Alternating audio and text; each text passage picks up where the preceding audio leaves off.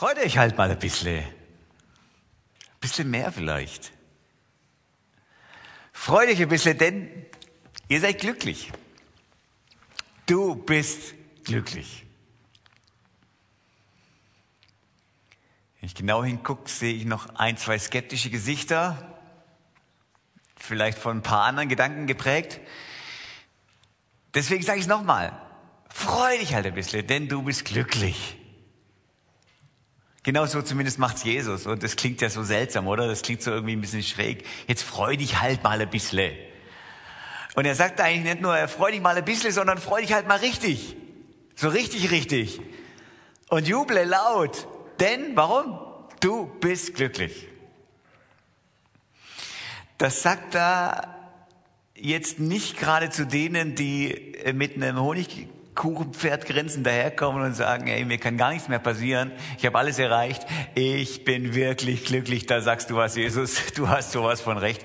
Zu wem redet Jesus da in der Bergpredigt? Wir sehen das ein paar Verse vorher, noch bevor es eigentlich anfängt, Ende Kapitel 4 im Matthäus-Evangelium, wer da zu ihm kommt. Da kommen nämlich die Kranken, die Lahmen, die Ausgestoßenen, die Übersehenen, die Unterprivilegierten, die kommen zu Jesus und möchten von ihm hören und sie folgen ihm nach und dann beginnt Jesus diese Rede. Zu wem redet Jesus hier? Zu genau diesen Leuten.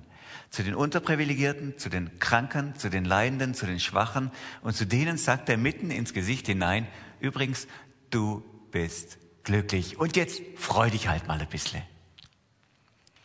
Bei der Vorbereitung auf, äh, auf diese Predigt habe ich mich an Bilder erinnert, die ihr vielleicht kennt. Guckt mal, guckt, ich finde sie ganz von, von Künstlern, vielleicht habt ihr es schon mal gesehen, von Künstlern aus England. Tim Noble und Sue Webster heißen die beiden. Äh, ganz coole Typen. Und äh, die machen äh, ganz gute Kunst. So, genau. Schaut euch das mal an. Das ist doch mal aussagekräftig, oder? Ist das mal ein Kunstwerk? Provokativ, avantgardistisch. Eine Aussage. Jawohl, endlich mal hat jemand den Mut, sowas auszustellen, oder? So denke ich, naja, ich denke so, Joe, du bist vielleicht nicht so künstlerisch gebildet und du checkst es vielleicht nicht so ganz genau, was da für eine Kraft dahinter steckt, hinter durchschossenen Dosen oder so. Das muss doch, das ist doch aussagekräftig und stark. So denke ich mir, naja, ich check's halt wieder nicht. Kunst, nicht so meins vielleicht, bis das Licht angeht. Und wenn das Licht angeht, sieht das so aus. Wahnsinn, oder? Aus diesem Müll, was er da aufgestellt hat, und zwar sehr genau und sehr zielgerichtet Müll aufgestellt und durchschossenen, erscheinen die Twin Towers, erscheint die, äh, die äh, Kulisse von New York. Wahnsinn, oder? Wenn das Licht angeht, sieht plötzlich alles anders aus. Ich habe noch zwei, drei Beispiele dabei, weil ich ja eigentlich ziemlich begeistert bin davon. Hier, Klopapierrolle, man denkt auch, hey, was ist das jetzt Kunst oder was? Wenn man da in dem Raum ist oder so. Und mit einem Mal, Spot geht an, Licht geht an und man sieht hier diese Arbeiter. Oder hier, auf einem Haufen von purem Müll, einfach nur Müll zusammengehaufen, Leute, die das Leben genießen. Habe ich noch eins?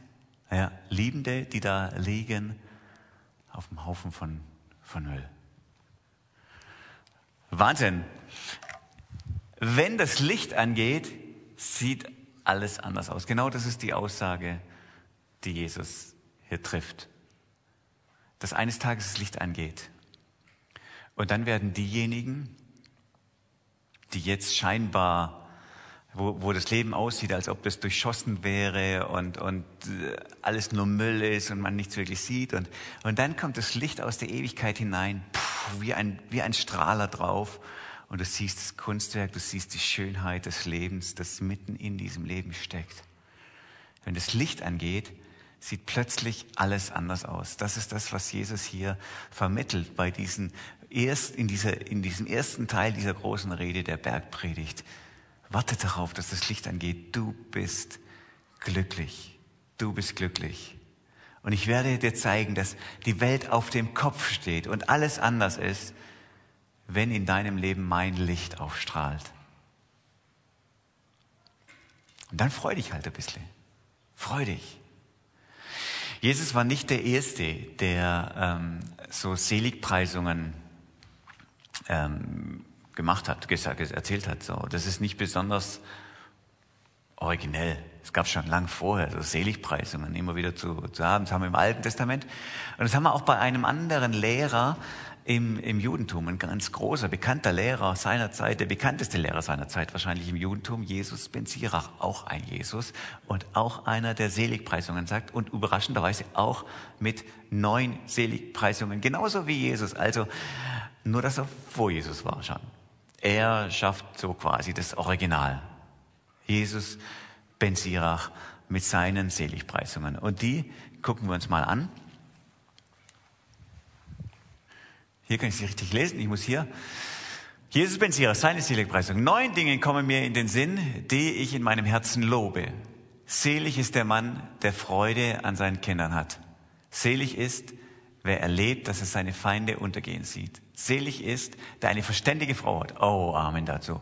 Selig ist, wer mit seinen Reden nicht entgleist. Selig ist, wer denen nicht dienen muss, die seiner nicht wert sind. Selig ist, der einen treuen Freund hat. Selig ist der, der klug ist und der da lehrt, wo man es gerne hört. Wie groß ist der, der weise ist. Aber wer Gott fürchtet, über dem ist niemand, denn die Furcht Gottes geht über alles. Das klingt doch, das klingt doch ziemlich biblisch, oder? Da wird die Weisheit gelobt, das ist ein riesengroßes Thema in der Bibel, im, Alten Testament ganz stark, das Lob der Weisheit.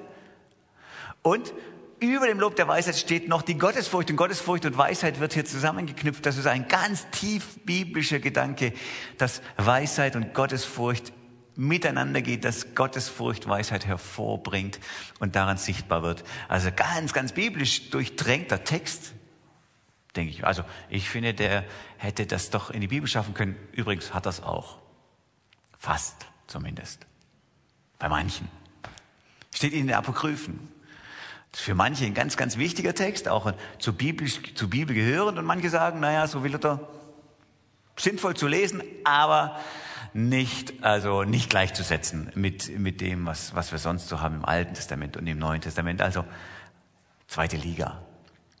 Genau, aber da, da rein hat es dieser Text geschafft von Jesus ben Sirach. Und jetzt kommt 150 Jahre später ein anderer Jesus, der seine Seligpreisungen darlegt. Und die waren bekannt. Diese Seligpreisungen waren bekannt. Ich bin mir ziemlich sicher, dass, und die Leute, also die Forscher sagen, ja, Jesus muss diese Seligpreisungen auch gekannt haben. Das heißt, er tritt an und arbeitet sich quasi mit seinen Seligpreisungen an diesen Seligpreisungen ab und schafft hier einen bewussten Gegenentwurf. Wer ist denn glücklich? Zu wem sagt das Jesus ben Sirach? Zu wem sagt das Jesus? Freu dich halt mal ein bisschen, sei glücklich. Jesus ben Sirach sagt, hey, sei glücklich, wenn die Leute dir gerne zuhören, wenn dein Wort Gewicht hat, wenn du Einfluss hast, dann hast du es erreicht und du kannst daran ablesen, dass Gott auf deiner Seite steht. Da hast du wirklich was erreicht. Und ich denke mir, Jesus ben Sirach, natürlich, das ist keine große Überraschung. Das hätte ich selber gewusst. Und Jesus kommt dann den totalen Gegenentwurf und sagt, glücklich sind diejenigen, denen niemand zuhört, weil sie, weil sie bemitleidenswert sind, weil sie als geistlich arm gelten, deren Stimme deswegen überhaupt gar kein Gewicht hat, die sind die eigentlich Glücklichen. Jesus Ben Sirach sagt auf der anderen Seite, glücklich bist du, wenn, wenn du nicht dienen musst, sondern du dienen lassen kannst dann hast du wirklich es zu Einfluss gebracht, dann hast du es geschafft und offensichtlich ist, dass Gott auf deiner Seite steht. Dass Gott für dich ist. Und Jesus sagt, hm, nein, nein, ich mache einen Gegenentwurf dazu. Ich sage, glücklich sind die, die sanftmütig sind. Glücklich sind die, die, die dienen. Glücklich sind die, die Leid tragen. Glücklich sind die, die verfolgt werden die an den Rand gedrängt werden, die Übersehenen. Das sind die Glücklichen. Merkt ihr, dass Jesus hier ganz bewusst, und er kannte vermutlich diesen Text, ganz bewusst sich abarbeitet an, an den klassischen Wertmaßstäben seiner Welt. Und natürlich wissen wir es, nicht nur seiner Welt, sondern an den klassischen Wertmaßstäben dieser Welt schlechthin. Denn das hat sich nicht verändert. Dieser Text von Jesus Benziris, der könnte heute eins zu eins genauso, vielleicht ein paar andere Vokabeln austauschen, aber vom Inhalt her, vom Content her, genau das Gleiche wäre heute so. Deswegen sind wir nicht in einer groß anderen Zeit, sondern immer in dieser Welt gibt es diesen großen Wert, hey, wenn du dass du zu Einfluss kommst, dass du zur Macht kommst, dass du Ansehen erhältst, dass du angesehen wirst von den Leuten und dass du so dass du so dir einen Namen machen kannst. Das ist der klassische Wert dieser Welt, von dem wir alle geprägt sind. Ganz klar. Und, und Jesus Benzierer schreibt nur auf, was er wahrnimmt, was er selber spürt und in welcher Welt er grundsätzlich lebt. Das ist das ganz Normale von dir und von mir. Das sind die Werte, in denen wir aufwachsen, die wir leben und die in uns drinstecken. Ganz natürlich. Von den Werten sind wir super, super stark beeinflusst. Wichtig ist, wer ein gewichtiges Wort hat, auch in der Gemeinde ist es doch so, oder? Wir merken plötzlich auf, wenn jemand redet und wir merken plötzlich auf, wenn jemand, haben ein Ohr, großes Ohr, wenn ganz bestimmte Leute das Wort ergreifen. Wir spüren das auch, wenn wir unter uns sind. Wer steht auf? Wer redet? Und plötzlich ist es ruhig und plötzlich hört man gut zu. Während bei einer anderen Person vielleicht, da kann man noch weiter sein Handy rausnehmen und seine Textnachricht weiterschreiben, ist gerade nicht so wichtig. Selbst hier in der Gemeinde, in, unter uns, ist das ganz klar, dass ist offensichtlich, dass wir von anderen Wertmaßstäben geprägt sind als das, was Jesus hier hineinbringt und sagt, ich bringe was total Neues. Ich stelle die Wertmaßstäbe dieser Welt, die Wertmaßstäbe, von denen du geprägt bist, die ganz tief in dir drinstecken, ich stelle die radikal auf den Kopf und ich gebe euch was ganz anderes vor, was radikal total anderes. Glücklich sind die Übersehenen, glücklich sind die Unterprivilegierten, die Leid tragen, die Schmerzen haben. Wenn das Licht angeht, werdet ihr alle entdecken, dass das die Ersten sind.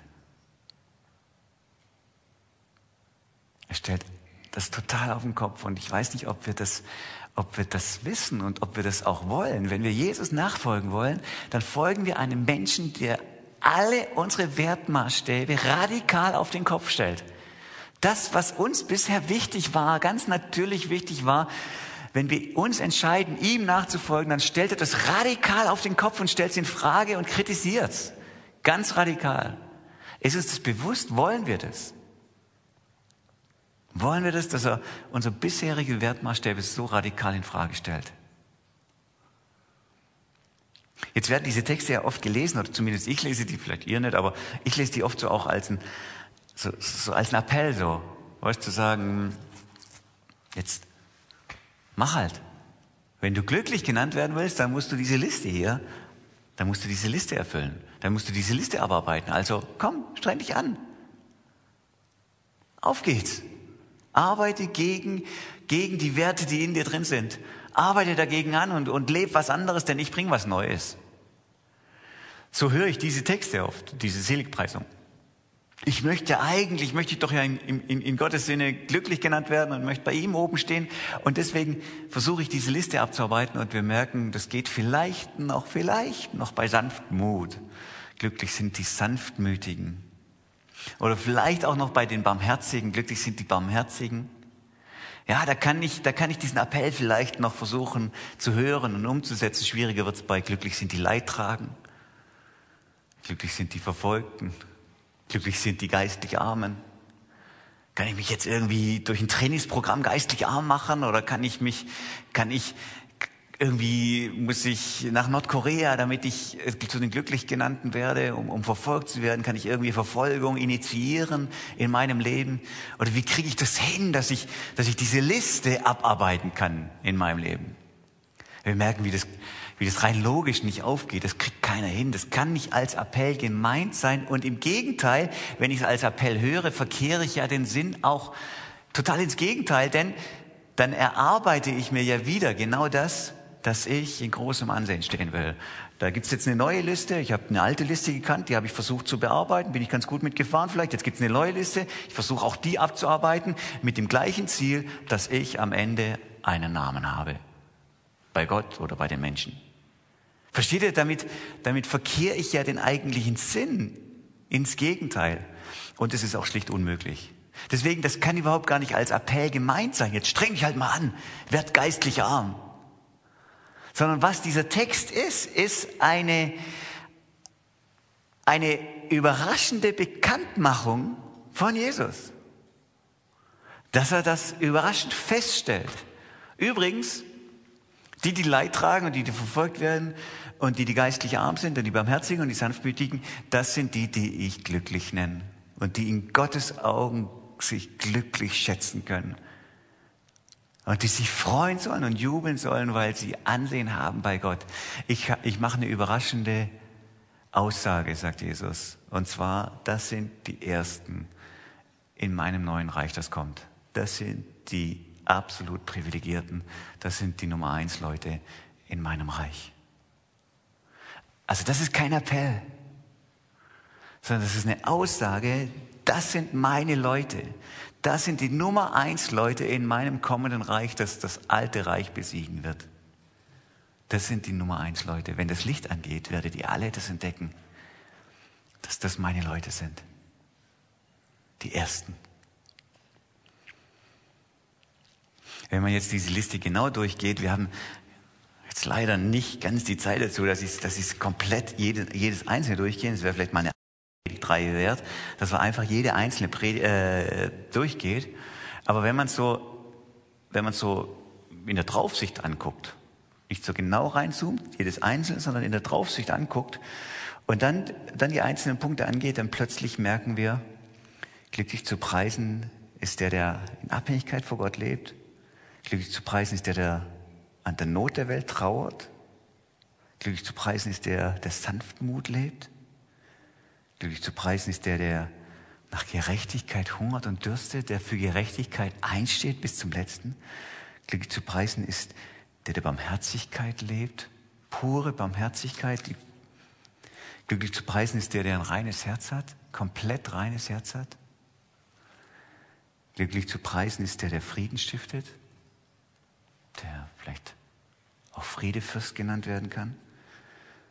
Glücklich zu preisen ist der um der Gerechtigkeit willen verfolgt wird. Glücklich zu preisen ist der, der beschimpft wird und verfolgt wird und Unrecht leidet. Glücklich zu preisen ist der.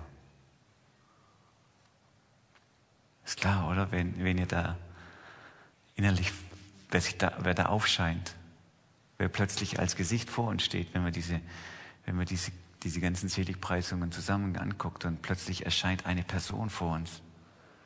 Eine Person, die das wie keine andere personifiziert mit dem ganzen Sein. Diese neuen Werte nicht nur, nicht nur verkündet, sondern lebt von A bis Z, vom Scheitel bis zur Sohle. Lebt sie diese neuen Werte. Das ist Jesus, der hier beschrieben wird. Jesus selber beschreibt sich mit diesen Seligpreisungen. Er ist der, der das lebt und er ist deswegen der, der glücklich zu preisen ist. Der Philipperbrief sagt, er ist erhoben und sitzt an dem rechten, an der rechten Seite Gottes und jedes Knie wird sich beugen vor ihm. Er hat den Namen, der über allen Namen ist. Der Namen, der über allen Namen ist. Er ist derjenige, vor dem sich jeder, jedes Knie beugen wird und jede Zunge bekennen wird, dass er der Herr ist, weil er diese neuen Werte personifiziert und von A bis Z lebt. Jesus hat ihn, hat ihn erhoben an seine Seite und hat ihm den Namen gegeben, der über alle Namen ist. Das ist Jesus. Er lebt es. Seht ihr das? Und deswegen, vielleicht noch mal kurz eine Woche zurückflippen. Deswegen passt es so gut, wie Jesus auferstanden ist. Dass er dann nicht, äh, dass er entsprechend von dieser neuen Welt, in diesem neuen Denken auferstanden ist. Nämlich leise, übersehbar, zweifelhaft fängt er was radikal Neues an und beginnt ein, seine neue Welt mit diesem bombastischen Ereignis der Auferstehung, aber das kommt ganz, ganz leise, übersehbar und unspektakulär daher. Als ein Gärtner begegnet er der Maria. Sanftmütig, barmherzig, denen reines Herz, keine große Show. Ich beginne was ganz, ganz Neues. Und dieses Neue wird hineinführen in eine neue Welt, die die alte überwinden wird. Komm mit, komm mit und werd Teil von dieser neuen Welt. Dazu lädt uns Jesus ein. Also das ist kein Appell. Versteht es nicht falsch. Das ist kein Appell. Jetzt wird's so. Auf geht's. Aber wozu lädt uns Jesus ein? Er lädt uns ein, ihm zu folgen. Bei ihm zu sein. Nah an ihm dran zu sein. Nah an seinem Herzschlag zu sein. Und wenn wir ihm folgen, folgen wir einem radikal anderen Wertesystem. Ganz radikal anderen Wertesystem.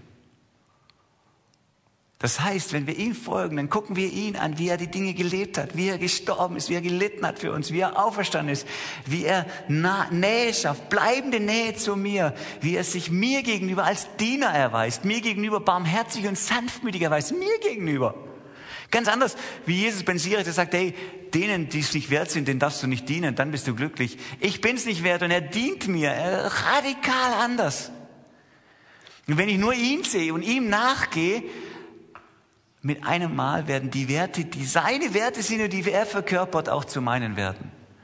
Das heißt, ich, ich, ich brauche diesen Appell nicht, der hilft nicht. Jetzt mache ich, versuche ich es mir einen Namen zu machen bei Gott und versuche das zu leben. Aber was ich machen kann, ist, ich kann diesen Jesus lieben. Ich kann ihm nachfolgen und ich kann immer mehr an ihm dran sein und plötzlich werden seine Wertmaßstäbe immer mehr zu meinen Wertmaßstäben und ich lasse meine alten Wertmaßstäbe hinterfragen und sagen, Natürlich wird es immer so gehen, dass ich sage, ich sehe einerseits Jesus und ich bin fasziniert von ihm und, und, und ich sehe die Leute um mich herum und ich sehe, wie es sich gut anfühlt, wenn die Leute mir zuhören und, und, und, und wie ich mir einen Namen machen kann. Und ich bewundere die Leute, die, die einen viel größeren Namen haben als ich und die was hermachen und so.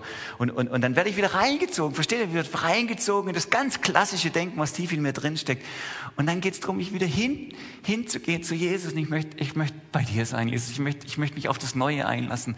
Ich möchte deine Wertmaßstäbe in meinem Leben verwirklicht sehen. Ich möchte, dass, ich, ich möchte die Menschen auch angucken, wie du sie anguckst. Nicht die, die großen Namen haben, bewundern, sondern ich möchte nah sein an denen, die Leid tragen. Ich möchte Barmherzigkeit leben. Ich möchte Sanftmut leben, wie du es getan hast, Jesus. Ich möchte nah an. Und dann kommt wieder, dann kommt wieder was und, und die Leute wollen irgendwie was von mir und ich denke mir, wow, das sich, fühlt sich gut an oder so. Und, und, und, und ich werde wieder reingezogen, immer wieder neu in dieses alte Denken.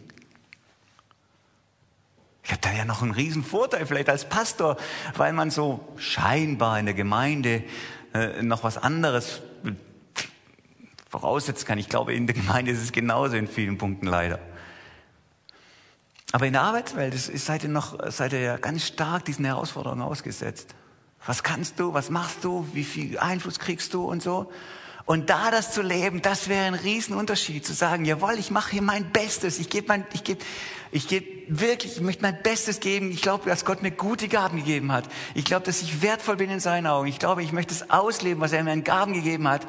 Und ich möchte mein Bestes geben für meinen Arbeitgeber, aber in einem neuen Reich, Teilhaber eines neuen Reichs zu sein, neue Werte zu leben, Sanftmut, Barmherzigkeit zu leben und deswegen einen Riesenunterschied zu machen mitten in dieser Welt, die so anders tickt weil ich Jesus nachfolge. Nicht, weil ich einen Appell an Liste gekriegt habe, die ich ausfüllen muss, sondern weil ich einfach nah dran sein will an Jesus und er hat mich geprägt und hat mich verändert, mein Wahrnehmen, mein Denken immer mehr verändert. Ich möchte nah an ihm dran sein. Ich finde das so beeindruckend von der Maria. Das kommt mir immer wieder neu, wie, wie die Maria das lebt. So dieses kleine Teenie-Mädchen, 13, 15 Jahre, ich weiß es nicht genau, als sie schwanger wurde mit Jesus. Und sie kriegt es gesagt vom Engel. Du bist besonders, du bist auserwählt von Gott. Du bist gesegnet. Ihre Cousine sagt, gesegnet bist du unter allen Frauen, die Gesegnete. Und sie selber sagt es dann auch in einem Lied, in einem Gebet, glücklich werde ich gepriesen werden von allen Frauen. Glücklich, gesegnet, auserwählt, das sind die Begriffe, die, die sie gesagt bekommt. Und dann guckt man sich das Leben von der Maria an und fragt sich, ja, wo ist denn das Gesegnetsein? Maria, hast du dich gesegnet gefühlt, als du schwanger wurdest und der Bauch gewachsen ist und die missbilligenden Blicke auf, im Blick auf dich immer mehr wurden, von der ganzen Nachbarschaft, von den Bekannten? Hast du dich da gesegnet gefühlt? Maria, hast du dich gesegnet gefühlt, als du dieses Kind zur Welt bringen musstest in ärmlichsten Verhältnissen, kein Bett zu haben für dein Kind? Hast du dich da gesegnet gefühlt? Maria, hast du dich gesegnet gefühlt, als du nach Ägypten fliehen musstest mit so einem kleinen Baby als Kind? auf der Flucht, hast du dich da gesegnet gefühlt? Und wie hat sich mit dem Segen angefühlt, als der erwachsene Jesus zu Besuch kam in die Heimatstadt? Und du hast gewartet auf einen Besuch von ihm. Und er hat harsch reagiert und gesagt, meine Mutter, das sind die. Hast du dich da gesegnet gefühlt, Maria? Hast du dich gesegnet gefühlt, als du mitbekommen hast, wie, er, wie dein Sohn gegeißelt wurde? Wie er misshandelt und verspottet wurde. Hast du dich da gesegnet gefühlt?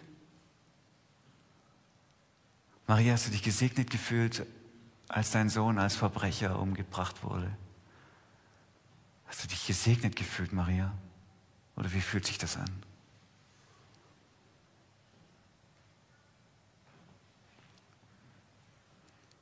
Und Maria sagt, ich bin die Magd des Herrn. Mir geschehe, wie du willst. Maria hat offensichtlich festgestellt, dass gesegnet sein nicht das gleiche ist wie beschenkt werden. Gesegnet sein ist nicht das gleiche wie beschenkt werden. Maria fühlt sich, sieht sich gesegnet. Warum? Nicht, weil ein Leben des Beschenktwerdens auf sie wartet, sondern weil sie Teil, offensichtlich wertvoller, bedeutsamer Teil von Gottes neuer Welt ist, das hier und heute beginnt zu wachsen.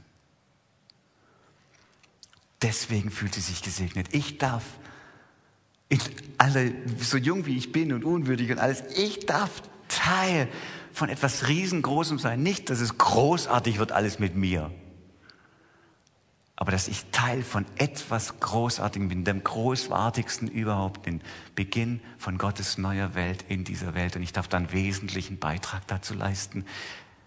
Deswegen bin ich gesegnet für alle Zeit und von allen Frauen als glücklich genannt. Ich bin Teil von Gottes neuer Welt. Ich möchte gesegnet werden in diesem Sinn.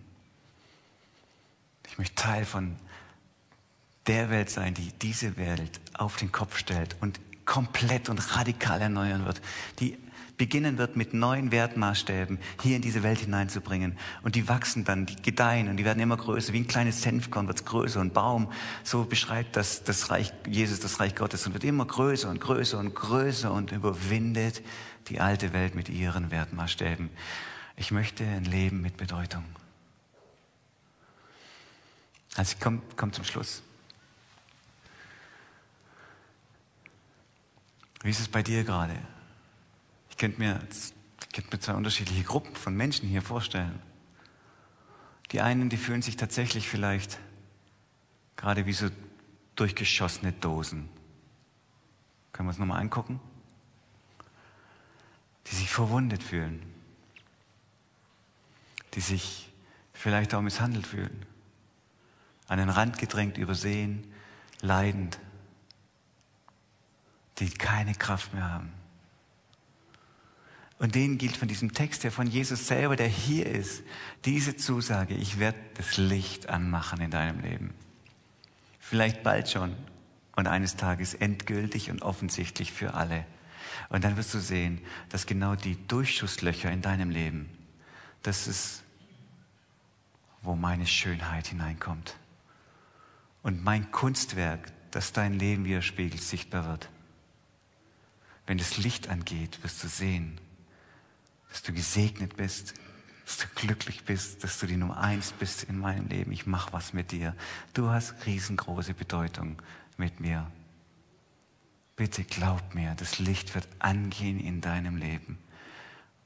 Aus meiner Welt wird in deine Welt hinein ewiges hineinscheinen. Bitte glaub mir, du bist derjenige, der zu den Glücklichen gezählt wird. Das sind die einen vielleicht, die verwundet hierher kamen in diesen Gottesdienst, denen Jesus das zuspricht. Hey, das Licht wird angehen, auf jeden Fall, ich verspreche es dir. Und es wird ein Kunstwerk sichtbar sein, das mich ehrt und dir zur Freude dient. Und dann gibt es noch andere von euch. Vielleicht sogar die Mehrheit, ich weiß es nicht. Denen, deren Wort hat wirklich Gewicht. Und die haben es zu was gebracht in dieser Welt. Und die haben Einfluss. Und die haben ein Standing. Und da läuft's. Vieles läuft. Und du kannst dich daran freuen. Und da ist dieser Text jetzt nicht, nicht falsch verstehen, nicht der Appell, oh, und jetzt muss ich Buße tun und Sack und Asche und nein. Aber dieser Text ist für dich eine herausfordernde Einladung. Wem willst du folgen? Welche Wertmaßstäbe sind die entscheidenden in deinem Leben? Willst du in den Wertmaßstäben dieser Welt drin bleiben und die Gefahr ist groß, dass diese Wertmaßstäbe dich binden? Oder willst du Jesus Christus folgen? In allem, wo du drin steckst. Jesus Christus folgen, der ein radikal anderes Wertesystem in dir etablieren will. Willst du an Jesus dranbleiben und dadurch dein Wertesystem in Frage stellen lassen und so einen Unterschied machen in dieser Welt, Bedeutung haben für alle Ewigkeit. Das ist die Einladung von Jesus an dich. Ich möchte beten.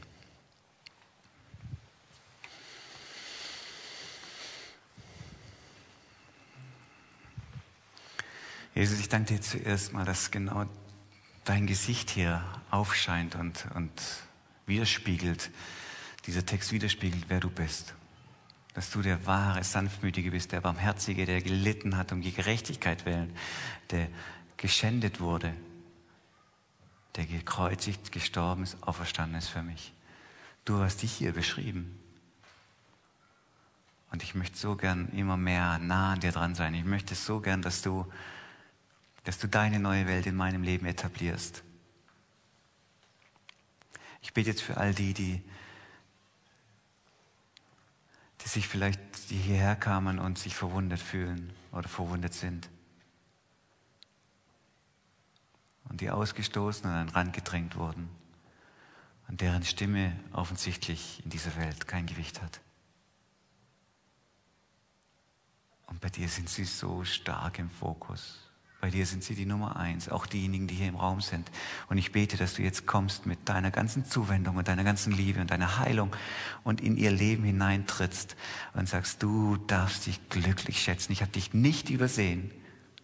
Ich werde dich niemals vergessen.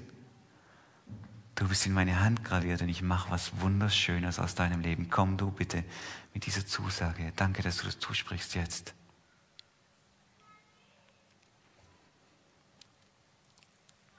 Und dann die, die sich oft danach sehnen, in den alten Wertmaßstäben einen Namen zu bekommen. Ich kenne das von mir. Ich bete so sehr, dass du uns hineinnimmst in deine Nachfolge, hineinnimmst in das, was von dir her wichtig ist und dass wir dich mehr lieben als diese Welt und das, was diese Welt zu bieten hat. Und so verwandelt werden und ein Leben führen, was in Ewigkeit von Bedeutung ist. Dir zur Ehre. Amen.